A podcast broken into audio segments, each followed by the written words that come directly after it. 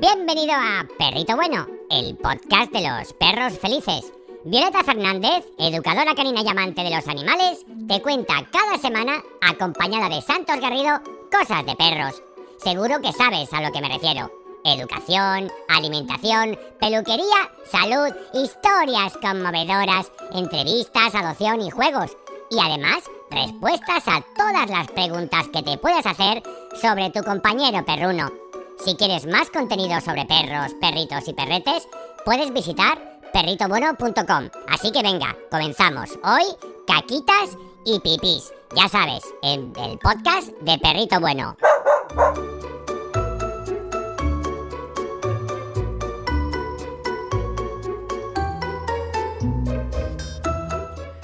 Violeta Fernández, ¿qué tal? ¿Cómo estás? Bien, aquí dispuestos un día más. No, tú tenías que decir, Santos Garrido, ¿qué tal? Ay, Santos Garrido, ¿qué tal? Pero si tú te presentas solo. No, pero yo no he dicho nada de eso, pero, Sí. pero el rollo es, Violeta Fernández y tú, Santos Garrido, ¿qué tal? ¿Cómo estás? ¿De qué vamos a hablar hoy, Violeta? Hoy vamos a hablar de caquitas y pipis.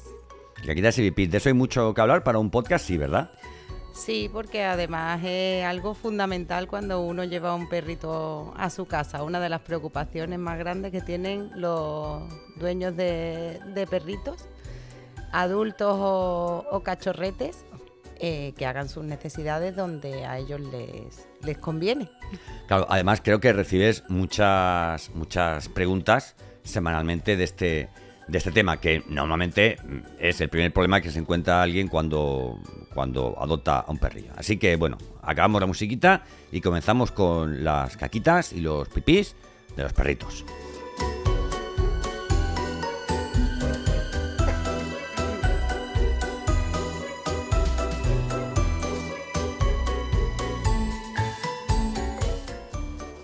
Bueno, pues tú cuéntanos cositas de pipís y, o sea.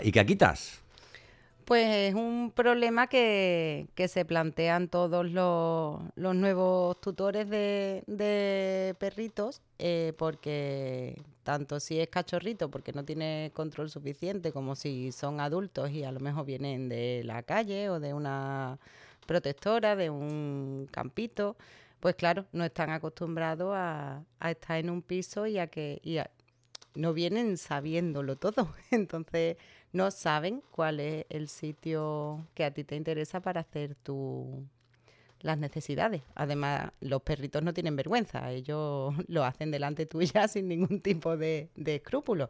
De hecho, te acompañan al baño si hace falta, no vaya a ser que te sientas solo. Sí, Entonces, sí, además hay muchas veces que estás ahí sentado y tú dices, ¿por qué, por qué leche está haciendo pipí al lado mío? Eso tiene que algo que ver con la, con la confianza ¿no? y la protección, ¿no?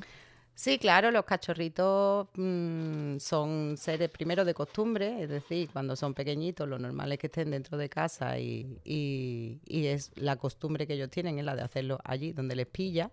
Y aparte a tu lado se sienten seguros, tú date cuenta que el momento de, de hacer popó mm, no están en disposición de hacer ninguna otra cosa. Imagínate que en ese momento viene el famoso águila a llevarse al perrito y lo coge en una disposición que no puede salir corriendo inmediatamente. Entonces, Eso pasa también con los humanos. Si estás haciendo caca y viene un águila, poco te puedes lleva, hacer. te lleva. Mal rollo realmente, ¿eh? Es el lo peor del mundo. Así que sí, claro, es un comportamiento normal, no hay ninguna maldad, que hay mucha gente que piensa que es que no, es que acabo de limpiar y mira, nada más que ah, acabo de limpiar, viene y, lo hace al lado mía y encima me mira.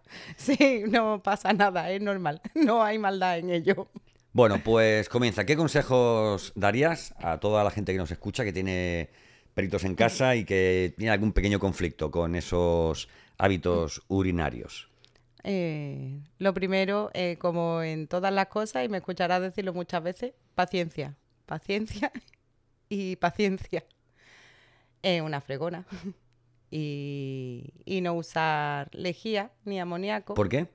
Porque la lejía y el, y el amoníaco, sobre todo, eh, potencian el olor del pipí. En realidad, aunque a nosotros nos parece que huele a limpio, eh, en el fondo queda, queda resto de olor a pipí. Eh, todo resto de olor a pipí, a él le va a decir que ahí, bueno, pues se puede orinar. Entonces, Claro. lo mejor es intentar eliminar el, el olor cuanto más mejor.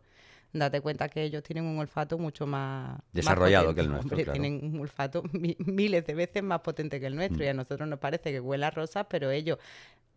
Cuando pasan su nariz saben que ahí huele a Ahí hay pis. pipí de rosas, hay pipí de rosas. Sí, sí, sí. ¿Y qué, ¿Y qué producto así recomendarías tú? Eh, lo mejor son los limpiadores enzimáticos, el Oxy Action, por ejemplo. El vinagre de limpieza, que está tan al día, también elimina más eficazmente el olor. Y, y bueno, después hay en el mercado un montón de productos que son eh, eliminadores de, de orines. vamos. No digas, no digas marcas porque, bueno, si alguna marca quiere patrocinar nuestro podcast, que sepa que estamos abiertos, pero bueno, enzimáticos, ¿verdad? Sobre todo- Sí, sí. Oye, y, el, y luego el, el- el- vinagre este, el- O el vinagre de limpieza es un es producto maravilloso, sirve para todo. Sí, sí, es estupendo. Sí, sí, sí, sí. Yo lo uso para eh, limpiar las mesas de cristal y para otras cosas porque además deja un olorcillo, pero nada, es nada, son unos minutos y luego queda estupendo. Y además me he dado cuenta que donde, donde utilizas el vinagre este de limpieza no se acercan las moscas, porque las moscas son también inteligentes. Eh, además, muy eco. Tú sabes que yo soy un poquito obsesa con esas cosas de la ecología y tal. claro. Entonces, cuanto más eco, mejor. Bueno, de eso, de Eh. eso hablaremos en otro, en, en otro podcast. Sí, sí, pero... Bueno, por ir, por ir separando un poco los, los temas. Vamos a centrarnos, por ejemplo, en, cachorros, ¿vale? Eh, Sí, bueno, al final es lo mismo. Vas a tener que seguir el mismo procedimiento. Lo que pasa es que con los cachorros tienes que tener más paciencia porque, porque los cachorros no tienen todavía el control del esfínter. Es como los nenes cuando les quitas el, el pañal, pues hay algunos nenes que tardan más, otros nenes que tardan menos. Y, y bueno, al final tienes que tener más paciencia porque eh, ellos verdaderamente es que se les escapa el pis, es que no tienen más aguante. Hay algunos que incluso hasta los ocho meses es normal que si pasan muchas horas sin, sin salir, eh, se hagan, se les escape un pipi. Entonces, pero vamos, el mismo procedimiento para, para cachorros que para, que para adultos. No, no hay distinción. Bueno, y a ver, imagínate ese momento en el que tú dices, bueno, tengo un cachorro y ya es, ya está bien la paciencia, ahora tengo que pegarle el cambio a que ya aprenda a hacer pipí en la calle. ¿Cómo es esa transición? A ver, lo primero, mm, yo te voy a contar una anécdota de una, una señora que, que estaba muy disgustada, contactó conmigo con el tema de educación y tal, y, y entonces estaba muy disgustada porque eh, había contactado con otro educador y el educador le había insistido en que la, la perra tenía que hacer todos sus pipis en la calle. ¡Ach! ¡Uf! ¡Ay! Sí, sí, ¡Ach! eso es. Es que el hecho de que la perra, porque ella la tenía acostumbrada, que el primer pipí de la mañana, pues ella se levantaba muy pronto, entraba muy pronto a trabajar, en fin. Y entonces el, pip- el primer pipí de la mañana la perra lo hacía en el plato de ducha, ella le echaba agüita, le echaba un poquito de, de limpiador o lo que sea y ya está. Y, las dos estaban felices con esa rutina. Y el, y el educador le insistió en que no, que eso no podía ser. Bueno, vamos a ver, si ellas ambas son felices con ese con esa rutina, ¿por qué se la vas a cambiar? La perra sabía que su primer pipí era ahí y que el resto de pipí lo hacía en la calle y después tenía un paseo de calidad y tenía un... Hombre, otra cosa sería que el primer pipí lo hiciera en la cama, en el, en el Eh, sofá del salón. ¿verdad? Entonces, al final se trata de, bueno, mm, llegar a, a un consenso, como, como, como en todas las cosas, que es lo que yo espero de mi perro y enseñarle a el sitio adecuado que yo considero que es el bueno para hacer pipí. Esto no quiere decir, verás, tú puedes acostumbrar a tu perrito, que los he visto y muchos, perritos pequeñitos que le ponen un arenero, tipo que si fuera un gatito, para hacer el pipí y la caca, y, y lo hacen ahí, están acostumbrados a hacerlo ahí, estupendo. A mí me parece maravilloso. Sí, pero luego Siempre salen a la cuando- calle, luego salen a la calle y, se- y se aguantan hasta que lleguen a casa, su arenero. Sí, bueno, porque es el sitio que, que sus dueños les han, les han dicho que es el, el correcto. Pero siempre y cuando el perro después tenga una- un paseo bueno de calidad en la calle y sociabilice bien. O sea, es independiente el tema de que, porque parece que es que el perro si hace pipí en la casa o si hace pipí en el arenero, ya para qué va a salir a la calle. No es que el perro necesita salir a la calle, Claro. que él no está en cuarentena, por Dios, tiene que salir, ¿vale? Entonces son cuestiones distintas. Claro. Lo primero que tienes que hacer es escoger qué es lo cómodo para ti, que, dónde quieres que haga el perro su- sus necesidades y, y a, a partir de, de ahí te pones a ello. Lo mejor, estudiar primero sus costumbres. O sea, eh, pipí y popó van unidos a comida y bebida. Entonces, el agua sí lo tiene que tener siempre a disposición, pero la comida tenemos que habituarlo a que coma a unas horas del día que a nosotros no, nos interesa. Los cachorros, si son cachorros, tienen que comer entre 3 y 5 veces según la edad. Los perros adultos, mm, yo por ejemplo, prefiero que coman un par de veces al día. Eh, también los hay que le dan solo de comer una vez al día. Pero, pero un par de veces al día está, está genial. Normalmente el ciclo es sencillo. El perrito come, al ratito le entra sed porque ha comido eh, y en unos 20, 40 minutillos es cuando le entran las ganas de hacer pipí y popó. El sistema digestivo del perro es conforme entra, eh, al ratito sale. O sea, quiero decir, siempre hay mm, mm, contenido en el aparato, en el aparato digestivo. Entonces, eh, esto va como un reloj. Y, y lo mejor es que tú controles esos tiempos. Si a mí me conviene sacar a mi perro a las 9 de la mañana, le doy de comer a las 8 de la mañana porque sé que eh, en ese intervalo de tiempo es cuando le van a entrar ganas de hacer pipí y popó. Después, observar bien al perro. Si hay señales eh, que te indican que tiene ganas de hacer pipí. Si el perro hay los hay que se ponen a dar vueltecitas, que se ponen a buscar como una esquinita o que les gusta meterse mm, en un como más refugiado debajo de la mesa, debajo de la silla. esas costumbres que tú sabes, los lugares donde él lo hace y, lo, el ritual que sigue para hacerlo. Una vez que tú tengas identificado más o menos los tiempos después de hacer, después de comer, después de, beber agüita y, el ritual que sigue, ya es cuestión de ponerte manos a la obra. Que tengas unos días para dedicarle un poquito de tiempo a, a esto y, y pues seguir la rutina. Pongo la comida, espero, cuando veo señales de que, de que lo va a hacer, lo cojo y lo saco a la calle, antes de que lo haga. ¿Vale? Entonces... Claro, pero eso es muy fácil para alguien que vive en, una casa, en el campo, pero para alguien que vive en una sexta planta, ¿cómo lo hace?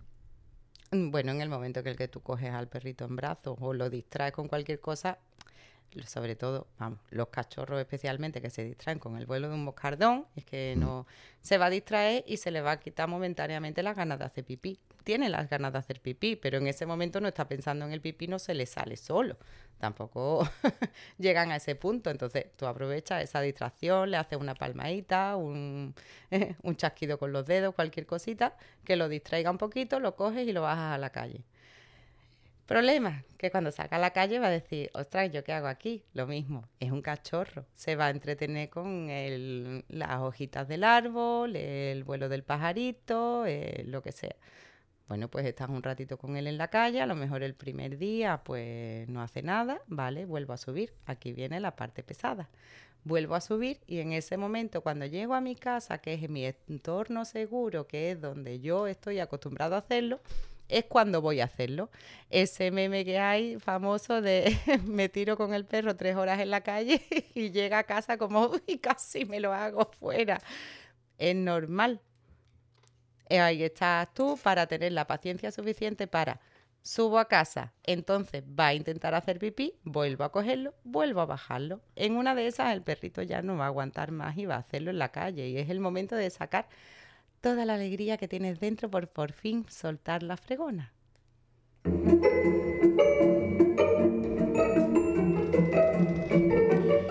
Bueno, imaginemos que estamos en la calle. Vamos a hacer un challenge, ¿vale? Imaginemos que estamos en, la calle, ¿vale? Y que ahora nuestro perro, además de hacer pipí, de hacer popó de hacer todas sus necesidades, eh, eh, oye, pues se encuentra con, con otros perros, ¿verdad? Imagínate que pudiéramos interpretar, esto evidentemente no es científico, para que tú, querido, querida amiga que nos está escuchando, pues te entretengas un poquito, ¿vale? Eh, hemos tenido un poco de teoría y ahora vamos a ver. Imagínate que, vamos por la calle con nuestro perro y te voy a hacer un desafío. ¿eh? Vamos a escuchar unos sonidos de, perro y nos, vas a decir desde tu experta experiencia y desde tu buen sentido del humor qué puede, qué puede estar ocurriendo con, con ese perro, ¿de acuerdo? Venga, vamos a ver. Vamos a quitar la música porque si no, no vamos a escuchar al perrito. ¿Perro, ¿Este perro está bien, Hombre, este perro está bastante nervioso. Eh, no sé si es que está encerrado en algún sitio o algo y está intentando llamar la atención, pero además que el estado de nervios se le oye él. Ese que hace. Es importante sacar-. Es importante sacar un perro todos, todos los días, ¿verdad? Eh, Sí. Varias veces, ¿verdad? Sí. Paseos de calidad. Paseo de calidad.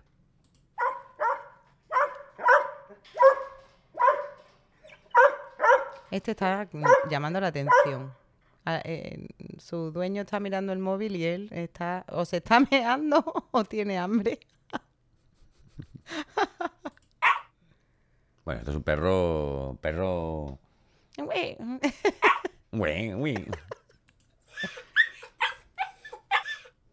¿Ve? Este, este, está, este está nervioso. Es como, eh, eh, como Zafira cuando, cuando quiere saludarte y es como entro en, en un estado de felicidad máximo y no puedo co- controlarlo. Pues así. Sí, sí, sí, sí. Oye, eso de que si los perros hablaran nos dirían muchas cosas. ¿Qué opinas de esta frase? O, o sea, Eh, o- yo, yo que prefiero que no hablen siempre. Es lo, de lo más bonito que tienen porque puedes interpretar su comunicación y, y- y- y así es maravilloso. Pero hablar no, por favor. Bueno, también tienen un lenguaje no verbal muy... Sí, sí, por eso ellos se comunican perfectamente. Lo que necesitamos oír, lo- los que tienen interés en, comunicarse con sus perros saben perfectamente lo que, lo que el perro quiere decirle cada momento, mejor que no hablen. Porque cada uno por ahí que diría una serie de cosas que no.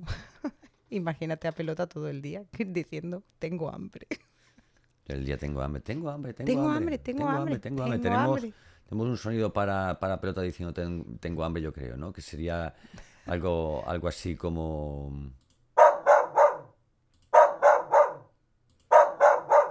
Y pasan los minutos, pasan, pasan las Sí, horas. sí. Y ella sigue pensando que no le has dado de comer. Claro, pero eso también pasa con los perros así mayores, ¿no? Que, que se olvidan de... Sí, pelota tiene casi 15 años y... ¿Cómo es pelota? Háblanos un poquito de, de pelota. Pelota, pelota lleva 15 años conmigo. Eh, la reina de la casa. Y bueno, es una perra súper buena, la verdad es que es de este tipo de perro que, que se lleva bien con, con todo el mundo. Sí es verdad que nunca ha sido una perra de tener amigos perrunos. Muy pocos perros ella ha querido jugar. Mira que siempre ha vivido con otros perros, pero ha convivido en paz, pero sin, sin tener demasiada relación. Solo con, con uno de los perros más esaboridos con las personas que hemos tenido, que fue Hal, un terrier que, que repartió bocado a diestro y siniestro. Pero a pelota no, a pelota no, no la ha mordido nadie. No, no, Pelota nunca ha tenido un conflicto con nadie, vamos, de hecho ella te- ha estado, además, ella lo mismo con perros, con gatos, con la rata que tenemos ahora, mm, es que no... Sí, a ella le da, le da igual. Ya lo que quiere es que, que Sí, la dejen ella- tranquila. Tranquila. tranquila y su cama y su... Y, y bueno, un día hablaremos del tema de la, de la jerarquía, la manada y las teorías de dominancia y tal. Y te, te haré alguna pregunta, pero... Ah, ¿tú a mí me vas a hacer una pregunta? Sí, a ver qué opinas, como... Ay, eso está bien, eso no- es girar el, el rizo. Claro. Rizar el sí. rizo. Un día se lo hice, le, le hice esa pregunta a mi madre y se quedó un poco. Ya, pero, pero ¿eh? conmigo vas con, con ventaja Bueno, sí, tú me, yo... tú me aguantas muchas cosas pero- Claro, si yo quiero... si yo- en temas perrunos, pero sí, yo me río mucho del tema de la dominancia y de hecho en, en mi TikTok pongo muchas muchas referencias al tema de la, de la dominancia perruna. Estás muy guapa hoy. Eh, gracias, tú también. ¿Qué... Gracias. ¿Qué relación hay entre la, entre la belleza, la tranquilidad, la paz y los, y los perros? Que decir, porque la gente dice, es que tengo un gato y lo acaricio y es como que transmiten una paz y, y los perros no. Ay, a mí me transmiten mucha paz. Porque uno- además los gatos que hemos tenido, si algo nos han transmitido, no ha sido paz. Bueno, Eh, es que contigo no se llevaba bien nuestra No, no, pobre perdona. gata, pero la bueno, gata el día que subió en, eh, por, por, por, por la pierna de tu hija y por la tuya, yo ese día no, no, estaba bueno, en casa. pero, pero no eso no fue por mi hija, eso fue porque ella quería defen- defenderse de una perra que tenía Ángela en. Eh, Claro. bueno, la relación entre perros y gatos eh, puede ser maravillosa o súper complicada. Al final es una cuestión de socialización. Hay, hay, hay, hay muchos vídeos en YouTube, en plan, cómo trata la madre al hijo, cómo trata el padre al hijo, y con los perros también.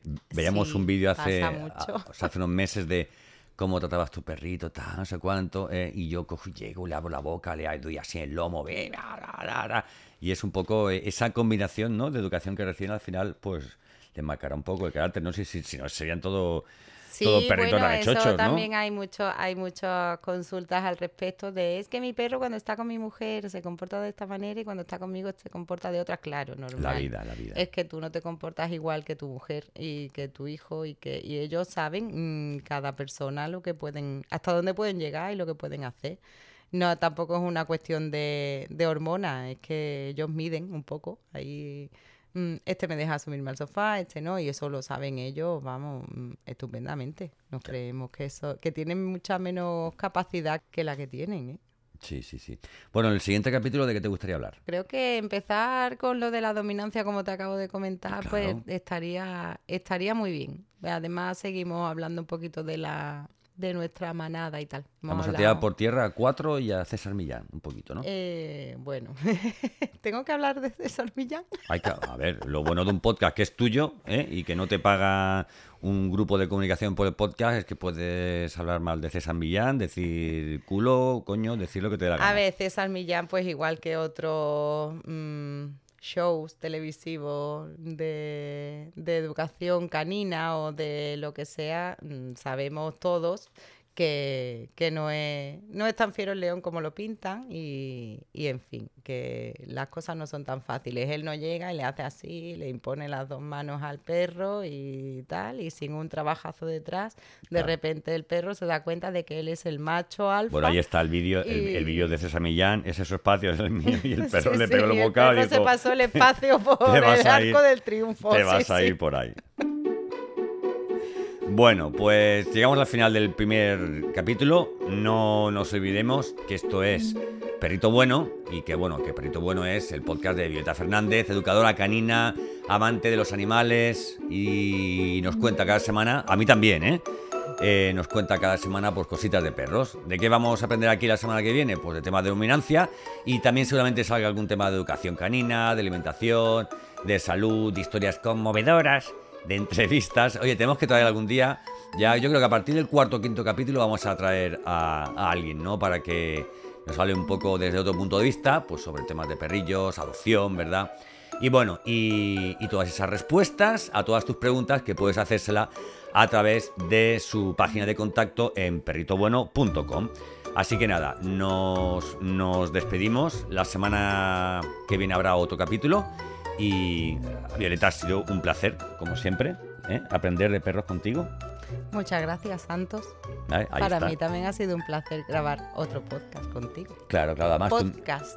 podcast. Eh, si, si no sabéis decir podcast, no, di- no digáis podcast, podcast, Po- no. Eh, en vez de la D, i- imaginad que es una T. Podcast, ¿vale? Y suena mucho más, fa- mucho más rápido. Peritobueno.com.